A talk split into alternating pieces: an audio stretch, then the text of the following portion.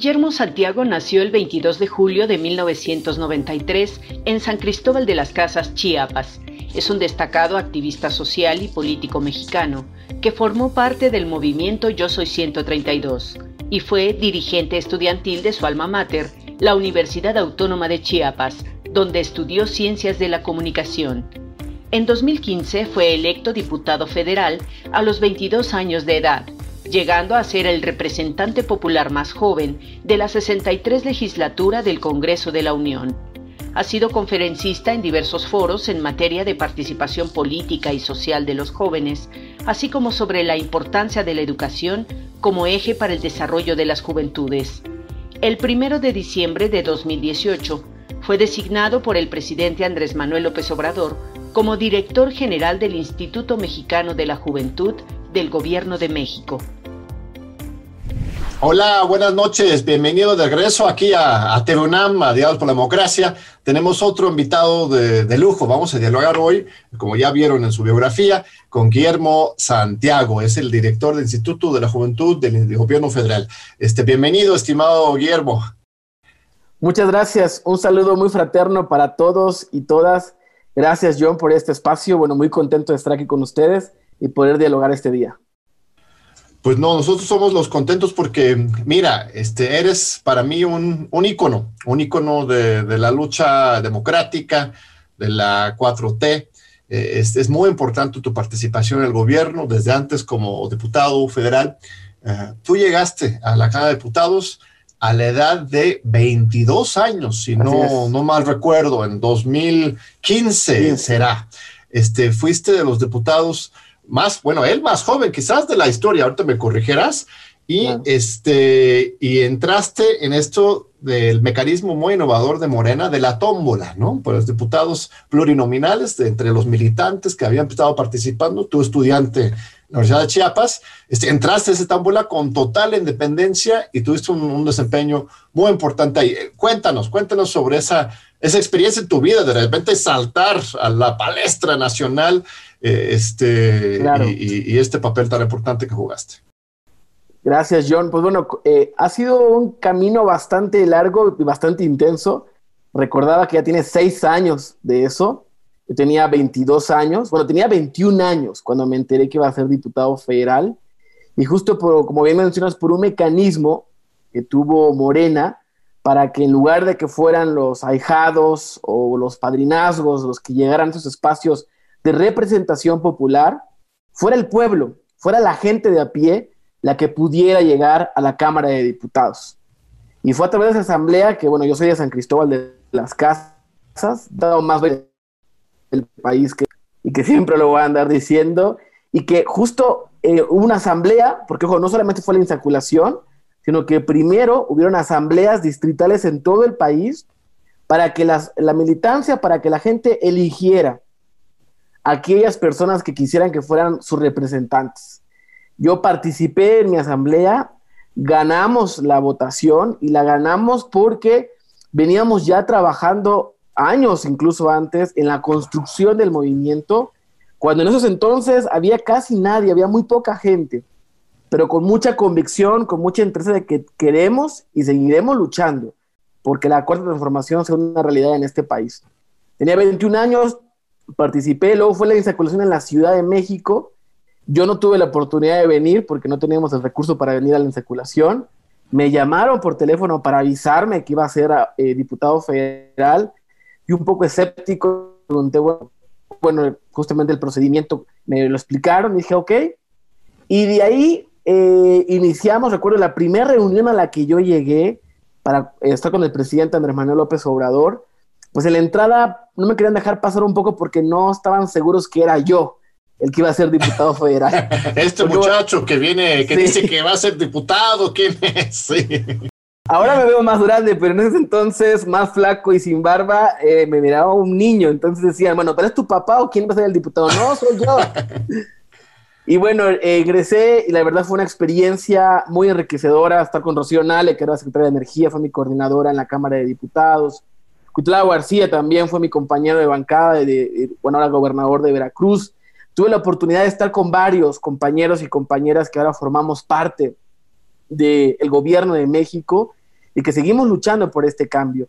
Y algo que siempre se me quedó muy marcado es que la edad no es condicionante para hacer las cosas mal o para hacerlas bien. Es una condición temporal. Son las convicciones y los ideales lo que realmente va a marcar la pauta de si hacemos o no hacemos bien las cosas. Entonces, al ser en su momento el diputado más joven del país, fue una responsabilidad muy grande, pero también muy contento porque pude representar a mi tierra, a mi pueblo, a Chiapas, de manera digna y con la frente en alto. Sí, yo, me recuerdo muy bien, me invitaste a mí y a otros colegas a visitarte a Chiapas para, para luchas muy importantes que estabas dando y sigues dando en otro espacio, pero en ese momento eh, este, en contra de la corrupción, en contra de este, un gobierno que eh, estaba eh, este, realmente despilfarrando los recursos y no atendiendo las exigencias de la, de la ciudadanía. Este, ¿Cuáles son algunos de los problemas centrales de, Chiapas, que es tu, Naciste en San Cristóbal, decías, ¿verdad? Sí, sí, sí, sí. De hecho, yo nací el 22 de julio del 93, tenía meses de nacido cuando el ejército zapatista entró a San Cristóbal el 1 de enero del 94. Luego muchos me preguntan que qué estaba yo haciendo cuando fue lo de los zapatistas. Le digo, bueno, yo no podía ni hablar. Entonces, este, pero marcó mi vida, porque marcó mi entorno, marcó mi familia, la historia del lugar donde yo crecí.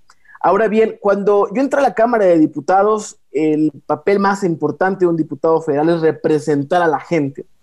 Pero justo en representar empieza el cuestionamiento, bueno, pero ¿qué? Y ahí es donde entendí que hay que representar las causas del pueblo. Tuve la oportunidad de acompañar al sector salud, en especial a enfermeras, a médicos, a doctoras, en su lucha porque se abasteciera de medicamentos, de los recursos mínimos indispensables para el ejercicio de sus funciones. Y lo más importante, para la población pudiera ejercer su derecho a la salud de manera digna y plena.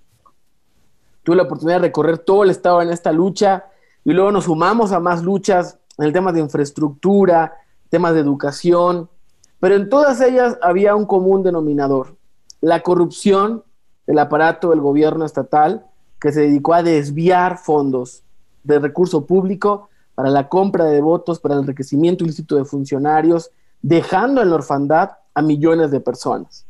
Es una lucha que muchos y muchas compañeros y compañeras dimos y que seguimos dando, porque Chiapas es el estado más pobre del país. Y eh, estoy contento porque ahora con todo el apoyo del gobierno federal, se está resarciendo esta deuda histórica que había como para las y los más pobres que habían sido olvidados históricamente. Ahora bien, uno de los principales problemas que tiene el Estado y que ha tenido es hay un diseño especial para administrar los problemas y no para resolverlos. Y el principal problema es la injusticia social, es la desigualdad. No es que sea un Estado carente de recursos, sino más bien que es un Estado que se ha saqueado de manera sistemática. Ahora estamos, ahora sí que el presidente Andrés Manuel López Obrador está poniendo el punto final a, esta, a estos años, siglos incluso de saqueo y despojo, y se está comenzando una nueva etapa, que desde luego falta mucho, pero que se está poniendo especial énfasis en poder reconstruir el Estado a través de la participación de las personas, de la gente en, el entendido de que tenemos que luchar para que las personas puedan ejercer plenamente sus derechos. Más allá de hablar de oportunidades, más allá de hablar de beneficios, tenemos que hablar de derechos.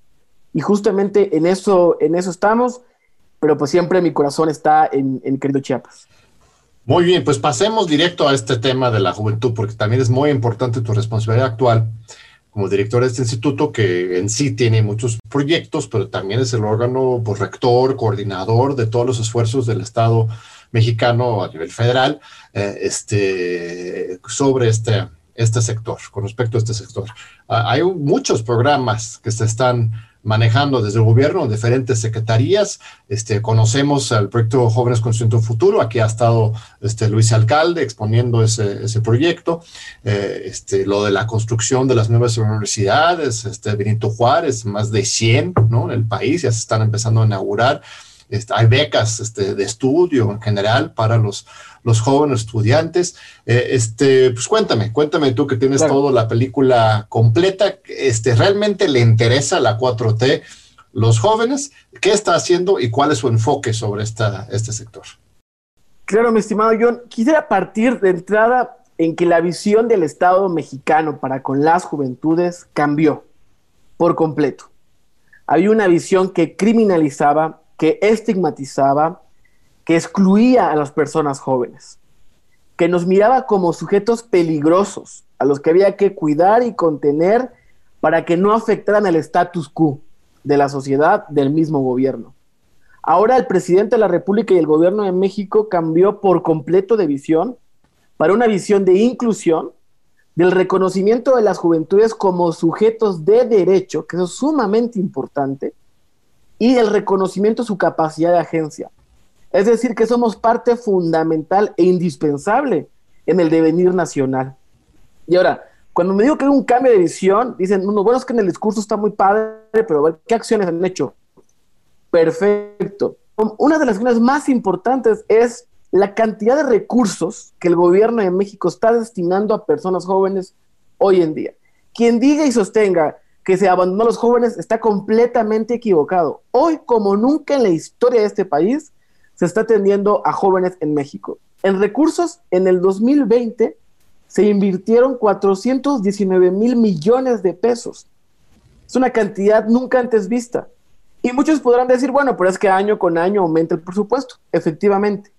Pero vámonos a porcentajes del PEF, que es el presupuesto de ingresos de la federación. En el sexenio de Calderón era el 2.5 del PEF que se destinaba a jóvenes de manera directa. En el sexenio de Peña Nieto subió al 4%, 3.9%. Ahora con el presidente Andrés Manuel López Obrador estamos en un 7%, casi el doble y el triple lo que había anteriormente. Cuando dice, son datos del PEF, del presupuesto de egresos, no del PIB, ¿no? Nada más para... No, el presupuesto de egresos de la federación, el PEF. todo muy importante, desde luego, sí. Claro. Entonces, esto demuestra que hubo un incremento sustancial impresionante para personas jóvenes. Hoy por hoy se está atendiendo a más de 10 millones de jóvenes de manera directa en el país. Teniendo en cuenta, bueno, ahora con el último eh, rastro del censo somos 37.9 millones de jóvenes. Es decir, casi una cuarta parte de las juventudes de México se les está atendiendo de manera directa con un programa federal. Ahora, de manera indirecta son muchos más. Pero eso es lo que no habíamos visto antes. Y también es, no solo es que hay más recurso, que es más porcentaje del PEF, sino en qué se esté invirtiendo este recurso, que es muy importante decir. Anteriormente, el gobierno de México estaba destinado a atender a las clases altas, a las élites. Y ahora se terminó eso. Ahora se está atendiendo a los sectores poblacionales que estuvieron olvidados, que estuvieron en la marginación. Programas, como bien lo mencionabas, Jóvenes Construyendo el Futuro, Jóvenes Escribiendo el Futuro, el sistema de becas Benito Juárez, las universidades, el programa de becas para el bienestar de las familias, el EMPA, están poniendo temas claves como educación, empleo y bienestar. Y cuando digo bienestar, no solamente me refiero a un ingreso económico digno, sino a lograr y cambiar las condiciones en las que las personas jóvenes se desarrollan para que puedan tener libertad y pleno ejercicio de sus derechos. El programa, por ejemplo, de Sedatu, de México Late, o PMU que le decimos, está recuperando espacios públicos y que en el 100% de esos espacios públicos están considerando a personas jóvenes. O, por ejemplo, ahora en el EMPA, que estamos trabajando en la Estrategia Nacional de Prevención de Adicciones, se está con una visión de inclusión, no de, no de estigmatización. Entonces, ¿por qué se atendieron estos temas? Porque, a ver, cuando, en el 2008, cuando llegamos al gobierno de México, nos presentamos con un panorama muy adverso y muy triste y cruel.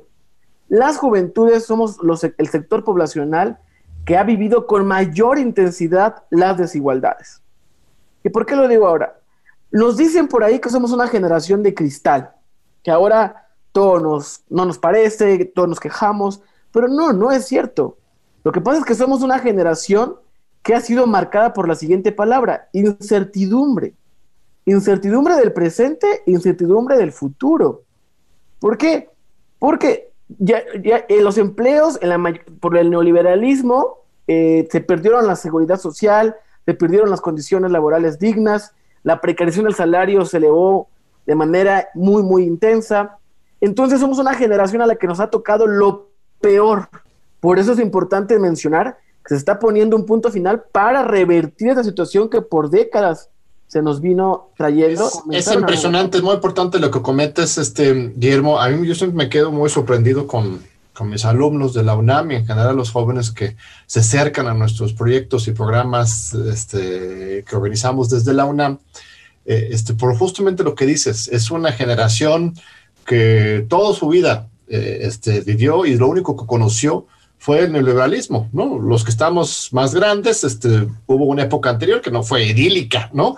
Pero la, la llegada del neoliberalismo fue un cambio y, este, y para la, la nueva generación, la, el neoliberalismo es, esto fue, ¿no? Su, su aire, su agua, lo que respiraron desde que nacieron. Eh, este, y el hecho de que tengan todavía tanta esperanza, tanto empuje, eh, eh, este, eh, es sorprendente, eso es muy grata darse cuenta de eso de uno, este, que, que, ese espíritu combativo, este, muy mexicano, tú mismo mencionaste los zapatistas, este, sigue tan, tan presente. ¿También lo sientes tú o, es una, una generación este, ya muy cínica que no le importa? No, por supuesto, por supuesto. También hay un mito que se encargaron de difundir, de que las personas jóvenes somos apáticas y que no nos interesa lo que sucede a nuestro alrededor. Y eso es completamente falso. No, nuestra, nuestra generación es las que más participación política estamos teniendo. Ojo, no en los mecanismos tradicionales de participación que existían, sino cada vez se generan nuevos mecanismos de participación en varios aspectos, en las redes sociales, desde varios colectivos, desde varias causas, y lo estamos viendo y palpando con los, los movimientos de los pueblos originarios, hoy por hoy creo que somos las generaciones mejor informadas y que estamos incidiendo y participando con mayor fuerza. Porque como bien lo has dicho, desde que nacimos hemos escuchado la palabra crisis todo el tiempo y ha sido una constante en nuestras vidas. Y ahora justo cuando el presidente de la República llegó a la presidencia, uno de los sectores que más empuje dieron fueron las personas jóvenes porque estamos y porque estábamos cansados de esta situación que vivía nuestro país. Y ahora hay esperanza. Muy bien, Guillermo, déjame interrumpirte, perdón, tenemos un breve corte y vamos a regresar este, con esta fascinante plática con Guillermo Santiago del Instituto Nacional de la Juventud. No se vayan. Aquí seguimos con Guillermo Santiago, una fascinante plática, diálogo. Estamos hablando sobre esta nueva generación que viene con todo, con mucha fuerza, claridad, conciencia, exigencias. Este, pero también, también es una generación que está sufriendo terriblemente ahora el contexto de la pandemia. Yo, yo lo veo en mis hijos, en mis estudiantes. Eh, eh, este, yo creo que quienes más están sufriendo la pandemia, eh, este, bueno, en primer lugar son los pobres, los que no tienen, tienen trabajo, pero dentro de esas categorías y en general en toda la sociedad son los jóvenes en particular, porque son los jóvenes que más necesitan esa sociabilidad, ir a la escuela, eh, estar con sus compañeros. Esto de la convivencia no es una cosa extra, no es un desperdicio de tiempo. La socialización de los jóvenes es esencial para que ellos mismos vayan formando este, su confianza, su solidaridad, su esperanza eh, y ese trabajo en conjunto tan, tan importante. ¿O cómo, cómo, lo has visto tú, Guillermo? ¿Hay, hay una crisis ahora de, de, la juventud por el COVID? Claro, a ver, de entrada eh, hay que tener presente el contexto en el que en México estábamos. Cuando llegamos al gobierno, el 40% de las personas jóvenes vivían en la pobreza, más de 16 millones de jóvenes. Afortunadamente, con la inversión que el gobierno empezó a realizar desde el primer año, esto yo creo que llegamos a la crisis del COVID, se aminorará un poco el impacto que tuvimos. Pero en especial tuvimos tres temas sumamente importantes que atender por el COVID en las personas jóvenes. El tema del empleo, por lo siguiente, justo porque a los primeros que corrieron fueron a las personas jóvenes. porque no tenían antigüedad, porque el outsourcing, bueno, todas estas herencias del pasado que ahora estamos este, erradicando nos pegaron muy duro. El tema de la educación si bien todo a lo virtual, eh, no podemos olvidar que somos un país muy diverso y que en muchos lugares no cuentan con el acceso al Internet tan fácilmente como en las ciudades o zonas urbanas se tiene. Entonces también nos, nos dejó, yo siempre digo que la pandemia nos dejó ver con mayor claridad las desigualdades que vivimos en el país y que tenemos que atender y cerrar de manera definitiva. Y tres, el tema emocional. Eh, muchos decían antes, no, este, ponte a trabajar y se te va a quitar. Este, no pienses en cosas negativas y tú chambel y ya. Pero eso no es cierto. Es importante cuidarnos eh, emocionalmente. Y eso lo dejamos de ver porque el encierro, el aislamiento, el no tener contacto físico con otras personas, desde luego que tiene impactos en nuestra personalidad, en nuestra forma de ser. Que si bien las redes sociales han sido un papel muy importante y fundamental, ahora por ejemplo el TikTok por la pandemia, que es un mecanismo de escape para muchísimas personas, también nos dejó ver que nada, absolutamente nada puede reemplazar al contacto personal. No se puede reemplazar eso por ninguna red social, que es necesario, es indispensable para nuestra cotidianidad, para nuestra vida misma. Entonces, justo creo que ahora se está impulsando, importante decirlo, porque decían, es que el gobierno no hizo nada, ¿no? Por supuesto que sí.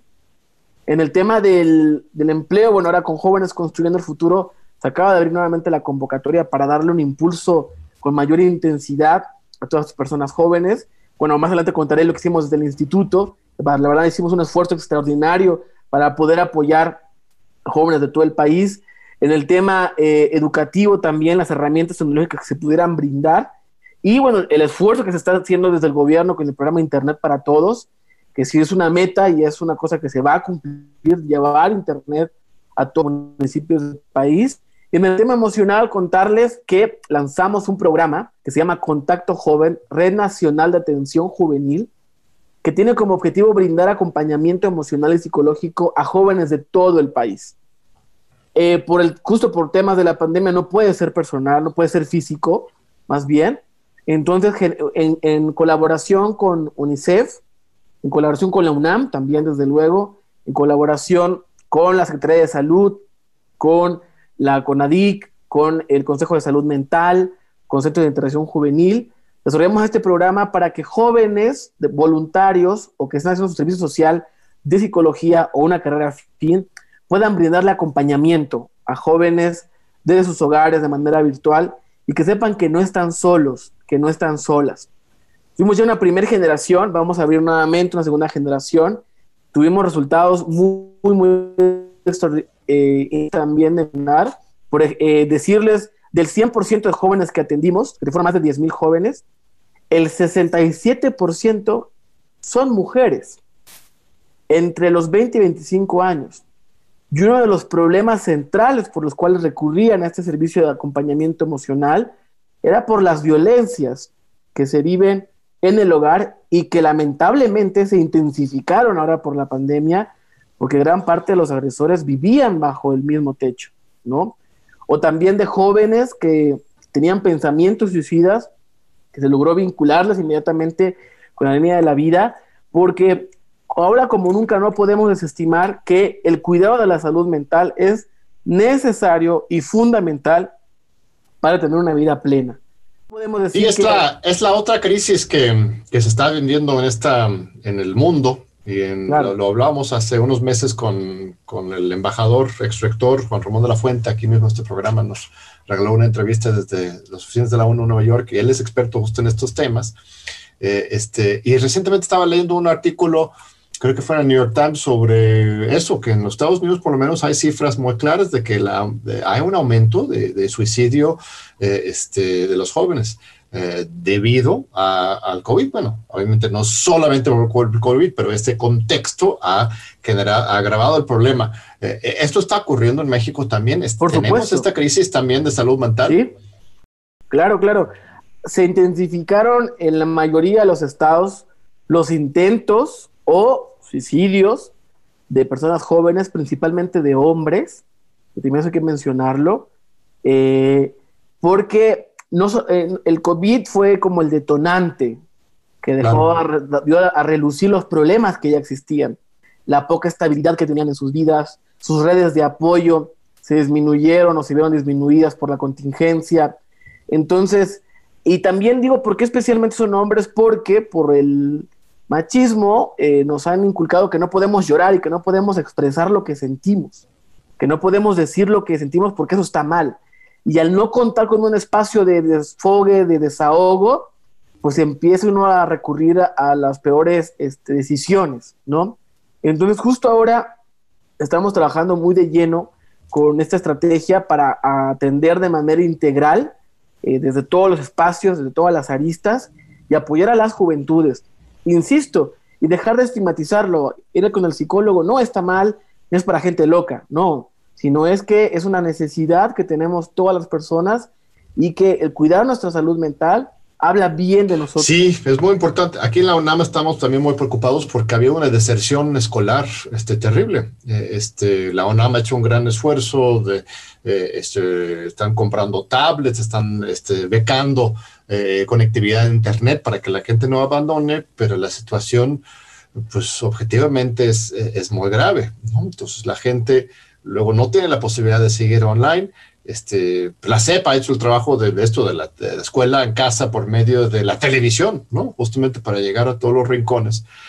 Pero este, hasta que tengamos realmente una cobertura universal, eh, universal y nacional de, de, Internet, este, no vamos a poder resolverlo. Y luego también tienes el problema de que eh, está ahí el presidente andaba este, acusando a, a Twitter de ser panista, ¿no? Estas redes tampoco son neutrales. Este, ¿Cómo has visto tú la discusión en, las redes de, parte de los jóvenes y sobre los jóvenes?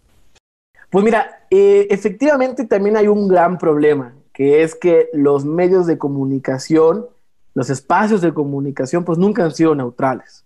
Y ahora, lamentablemente, de manera descarada incluso, se han ido o han optado por un lado, por un bando, en un momento tan difícil y tan complicado en el que uno supondría que ante la exigencia y la contingencia de lo que estamos viviendo en el país, no se tome en en el asunto. Eh, y también algo importante, la infodemia, que para mí es más peligrosa que la pandemia, esparció rumores, noticias falsas, fake news, a diestra y siniestra. Y yo sigo sosteniendo que la infodemia mata a más personas que cualquier otro problema, porque por la desinformación mucha gente no fue a los hospitales, porque si no es que vas al hospital y te van a matar. Eh, por la desinformación, mucha gente tomó medicamentos, no eran los apropiados ni necesarios. Entonces, justo lo que yo siempre digo a los juventudes, ahora, ¿qué tenemos que hacer? Pues justo empezar a construir redes de comunicación efectiva, de, de, mensajes verdaderos, porque eso es lo que, lo que vamos a seguir enfrentándonos, ¿no? Y que también es importante que exijamos, como en el 2012 lo exigimos eh, con el 132, que sigamos exigiendo que todo espacio de comunicación sea, que sea público, que, es, que no tenga eh, partido por nadie, pues, porque justo en eso es un problema que nos va, porque el discurso, ojo, decían que se ganó el discurso en Twitter por parte de ellos y por eso hubo esta reacción. No, no es cierto. Hay que también decir, Twitter no es el país. Y Twitter puede ser las zonas metropolitanas, pero no es, no son los 32 estados de la República. La discusión más importante está en las calles. Y en las calles la gente está consciente, por ejemplo, ahora con la vacuna rusa, que se armó todo un borlote, cómo es posible, eh, que pues, haciendo cuestionamientos desde la ignorancia muchas veces, y que, ojo, esos cuestionamientos cuando llegan a otras personas pueden incluso eh, orillar a que mucha gente diga, no me voy a vacunar porque está mal, cuando no es así, pues. Entonces yo también hago un llamado a que tengamos una responsabilidad ante lo que está sucediendo que lamentablemente muchas personas, más que buscar el bienestar colectivo, buscan su bienestar personal. Y si algo nos enseñó la pandemia es que los problemas solo se pueden resolver desde la colectividad, desde lo comunitario, pensando en el bien del prójimo. Porque estos pensamientos individualistas no nos van a llevar a nada más que a la destrucción. Sí, eso es, eso es la apuesta, que, que, aprendamos de esta experiencia tan fuerte a, salir más unidos y no más separados, porque efectivamente hay muchas fuerzas que nos está dividiendo. Eh, voy a aprovechar para hacer un pequeño anuncio, si me permites, Guillermo. Nosotros desde el Programa Universitario de Estudios de Democracia, Justicia y Sociedad, desde hace un año y medio este, diseñamos y ya, está arriba en, el, en nuestro sitio, este, de manera conjunta con la CUAED de la UNAM, un curso eh, especial que se llama este, Periodismo Digital y Combate las Fake News, que justamente es un curso online para eh, este, la alfabetización eh, digital, para que la, la, ciudadanía digital, para que la gente aprenda a navegar estos, eh, estos ámbitos, porque tenemos más independencia y libertad, pero también estamos más vulnerables ¿no? a todos estos estas corrientes de información.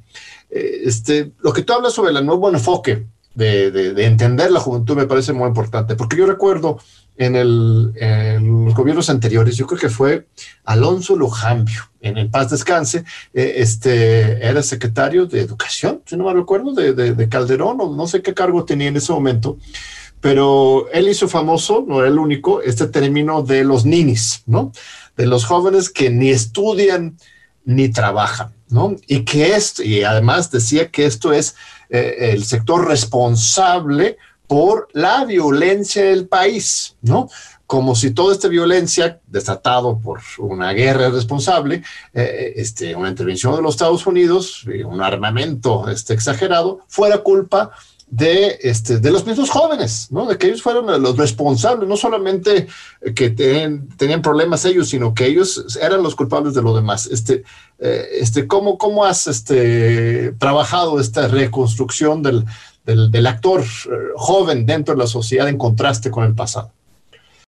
Eh, desde el Instituto Mexicano de la Juventud sostenemos que el término nini es un término despectivo que discrimina y que responsabiliza a las personas jóvenes de la tragedia que vivíamos cuando no somos los culpables, sino somos las víctimas, porque eso es lo que somos.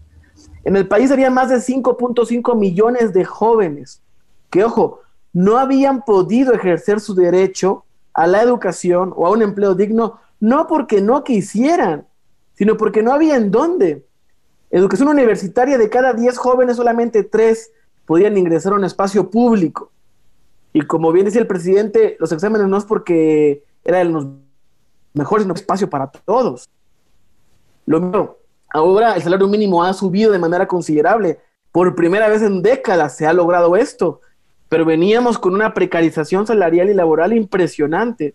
Entonces, las juventudes del país no somos los responsables de los problemas que hoy tenemos, no somos las víctimas y somos consecuencia de las malas decisiones que muchos tomaron antes que nosotros incluso hubiéramos nacido.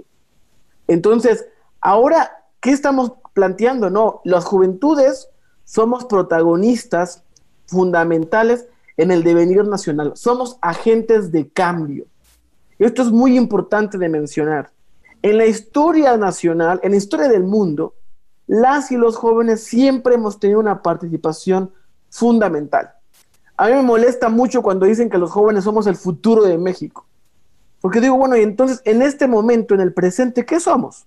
Somos fantasmas que deambulamos por el mundo y cuando cumplimos 30 años, ahora cuenta que digamos o hagamos. No, de ninguna manera. Las juventudes somos parte central del cambio que estamos viviendo en el país. Guillermo, te voy a interrumpir otra vez. Ahora mismo seguimos con esa, esa idea muy poderosa, pero vamos rápido a un breve corte para los anuncios obligados del Instituto Electoral y la UNAM y regresamos ahorita para nuestro último bloque a, a, seguir con, con, este punto muy importante. No se vayan, este, regresamos ahorita con Guillermo Santiago. Muchas gracias. Aquí seguimos con el director del Instituto Nacional de la Juventud, eh, este, Guillermo Santiago. Guillermo, nos estabas diciendo que, que, antes se le veían a los jóvenes como el futuro, la esperanza, y ahora tú estás enfocado en entender y trabajar con los jóvenes como eh, este, motores de cambio del presente, creo que fue tu, tu expresión. Adelante. Claro, claro. En este momento en el país somos de los sectores poblacionales más grandes. Ahora con el último censo, como mencionaba hace un rato, somos 37.9 millones de jóvenes. Y eso nos pone también una responsabilidad muy grande de contribuir al bienestar del país. Y eso es lo que somos, sujetos de derecho con capacidad de agencia. Y ahora es importante también que se generen más mecanismos de incidencia en la toma de decisiones. Y ojo, y aclaro esto. Por ahí decían que si uno es diputado joven va a ayudar a los jóvenes, pero yo insisto, la edad no es una condicionante para hacerlo bien o mal, sino es una condición temporal. Pero lo que sí es que como generación tenemos nuevos valores que tenemos que seguir impulsando, como la colectividad, como tener empatía, la solidaridad por los demás, que es donde, donde podemos luchar y donde tenemos que trabajar. Ahora, me gustaría compartirte yo en un poco lo, que estamos haciendo en el INJUVE, de manera directa con jóvenes de todo el país. Y justo hablando de esto de la incidencia, creamos un programa que se llama Jóvenes por la Transformación, Brigadas Comunitarias de Norte a Sur, que tuvimos presencia en 24 estados de la República, en 66 municipios, en donde jóvenes trabajaron de manera directa y cotidiana en, en los sectores o colonias más pobres, con más violencia y más rezagadas. Y estamos muy orgullosos de todo lo que se logró, porque logramos que las personas jóvenes pudieran incidir de manera real en la toma de decisiones de sus espacios para reconstruir el tejido social.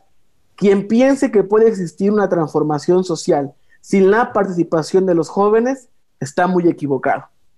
Este programa nos permitió entrar de lleno y eh, vamos a crear una nueva generación. Aprovecho la oportunidad, John, para hacerlo público.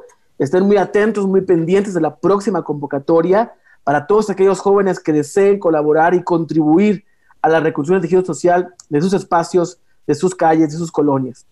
También decirte en el tema del empleo, que es un tema sumamente importante. pero nada más para con sobre esa convocatoria, estimado Guillermo, explíquenos exactamente en qué, en qué consiste y dónde se inscribe y qué, qué es lo que exactamente ofrece el instituto. ¿Qué buscamos nosotros? Nosotros buscamos apoyar durante ocho meses, de manera económica, a aquellos jóvenes que decidan realizar estas brigadas, encabezar estas brigadas, que tendrán como objetivo central reconstruir el tejido social a través de varias acciones acciones deportivas, acciones culturales, acciones eh, científicas de em, eh, impartir conocimiento a otros jóvenes, hablar con las comunidades. Te comparto rapidísimo, se hace un proceso de cuatro fases. La primera fase es un diagnóstico de la colonia en donde se va a trabajar. No le llamamos intervención porque son los mismos jóvenes que viven ahí con los que vamos a trabajar. O sea, es trabajar en tu propia comunidad, no es necesariamente ir a otra comunidad, o también puedes ir a otra comunidad.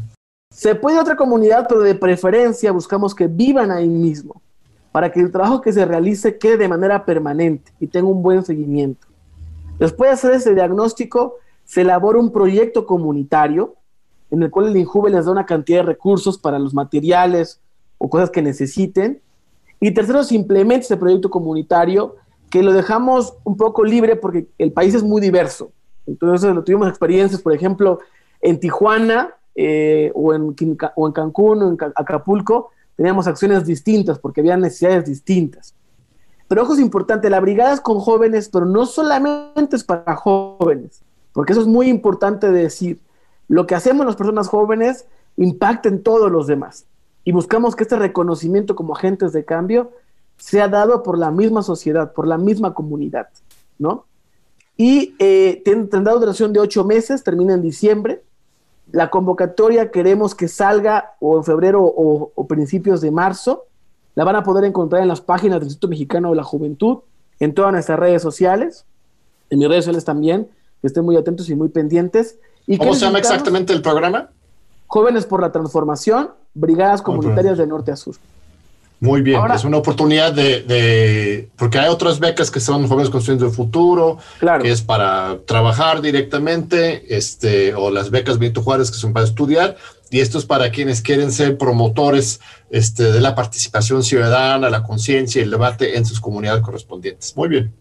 Y compartirles también que lanzamos una serie de programas para apoyar a aquellos jóvenes que deseen eh, mejorar su calidad de ingresos tener empleos dignos o autoemplearse. Y todos los, estamos, todos los estamos siendo basados en la economía social y solidaria, que consideramos que es una herramienta central para cerrar la brecha de desigualdad que tenemos en México. Lanzamos un programa que se llama eh, Raíces, que es un programa de capacitación virtual de dos meses, que es gratuito para todo aquel joven que lo necesite, que necesite herramientas técnicas para poder emprender desde la colectividad, desde la economía social.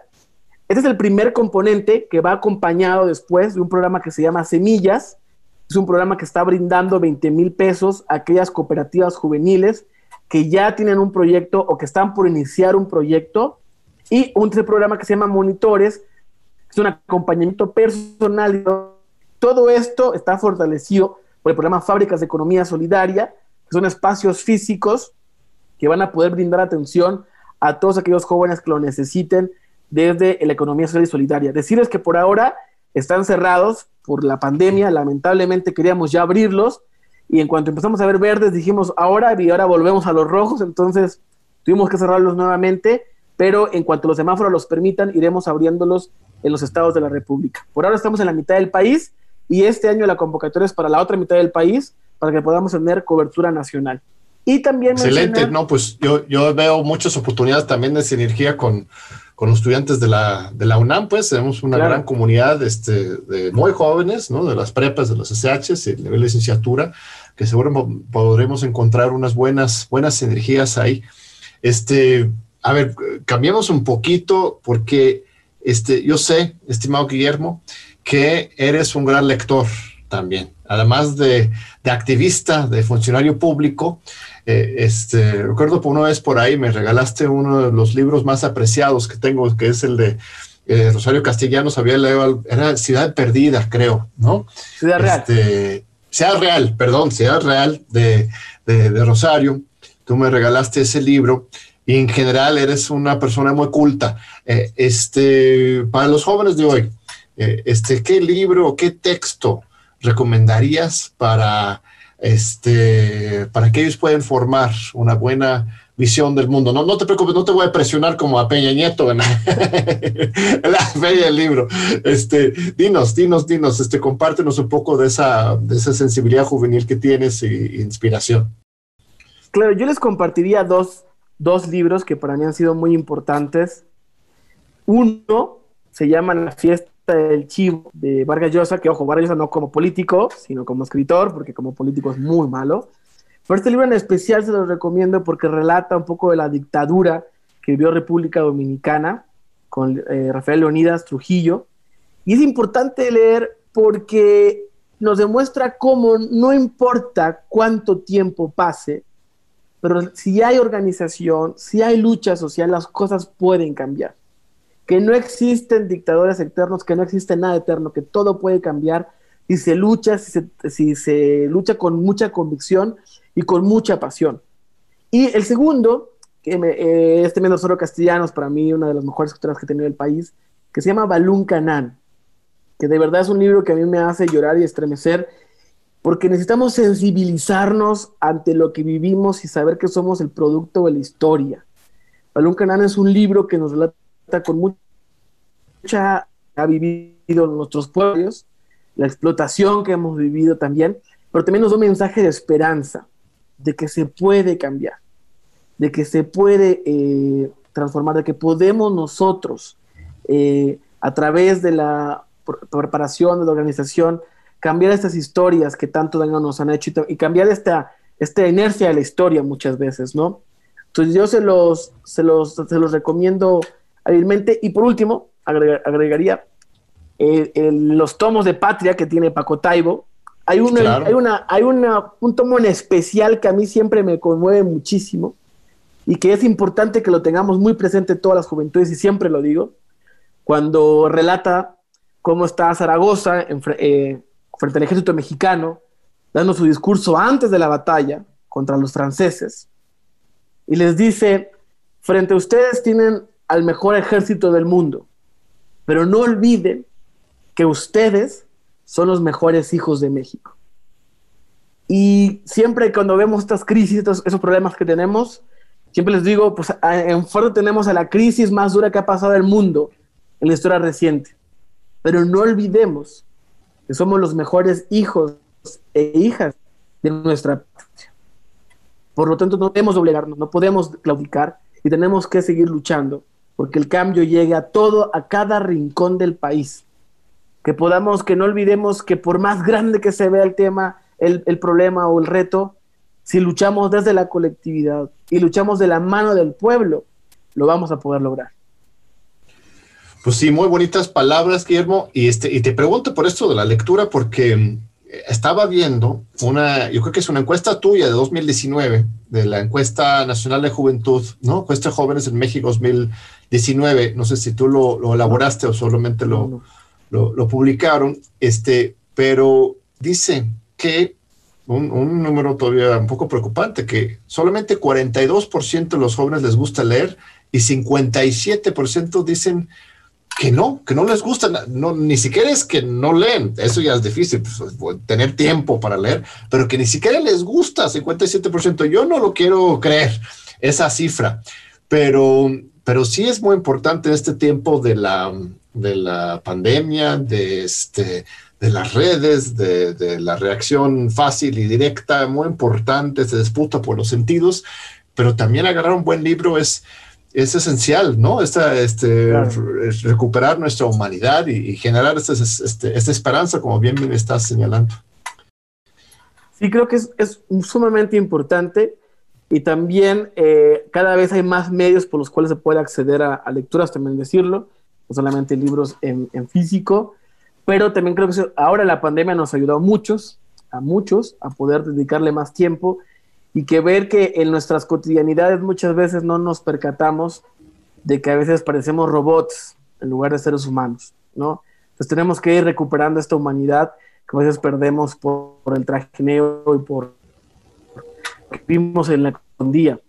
Pero también insistir que como gobierno de México, como funcionarios de todo lo que estamos haciendo, tendremos que redoblar esfuerzos, porque la tarea es grande, pero hay una, una muy buena noticia, es que hemos empezado eh, de, la, de, la, manera correcta.